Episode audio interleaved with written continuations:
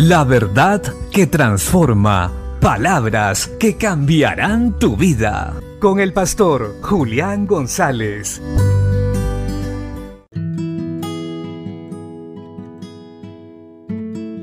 La Biblia dice en la carta a Tito, capítulo 2, versos 1 al 3. Pero tú habla lo que está de acuerdo con la sana doctrina, que los ancianos sean sobrios, serios, prudentes, sanos en la fe, en el amor, en la paciencia.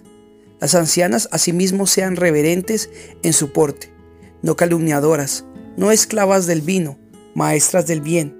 Qué maravilloso cuando nos volvemos a la palabra y descubrimos verdades tan importantes como esta que acabamos de ver. Podemos ver claramente que todos tienen un rol dentro del cuerpo de Cristo. En este caso, los ancianos, las personas que ya son mayores. Ellos tienen que mostrar un resultado claro de su fe, pues deben ser ejemplo y modelo de los más jóvenes y poder mostrar cómo el poder de Dios transforma y realmente cambia al ser humano.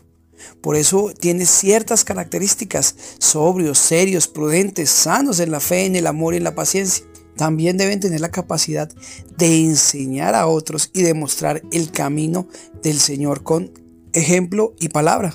En la sociedad actual se desecha a los hombres cuando ya son mayores, pero el Señor no es así.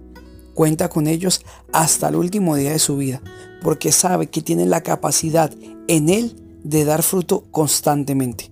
Eso es un verdadero cristianismo.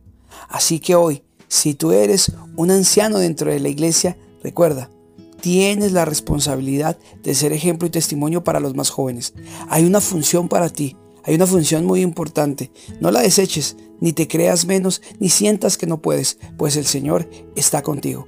Y nosotros, los que vamos en el camino hacia ser ancianos, respetemos a los que son adultos y también aprendamos de sus enseñanzas cuando ellos son un ejemplo y un testimonio. Dejemos que Cristo también nos forme a través de la buena enseñanza y el ejemplo de los adultos. Bendiciones.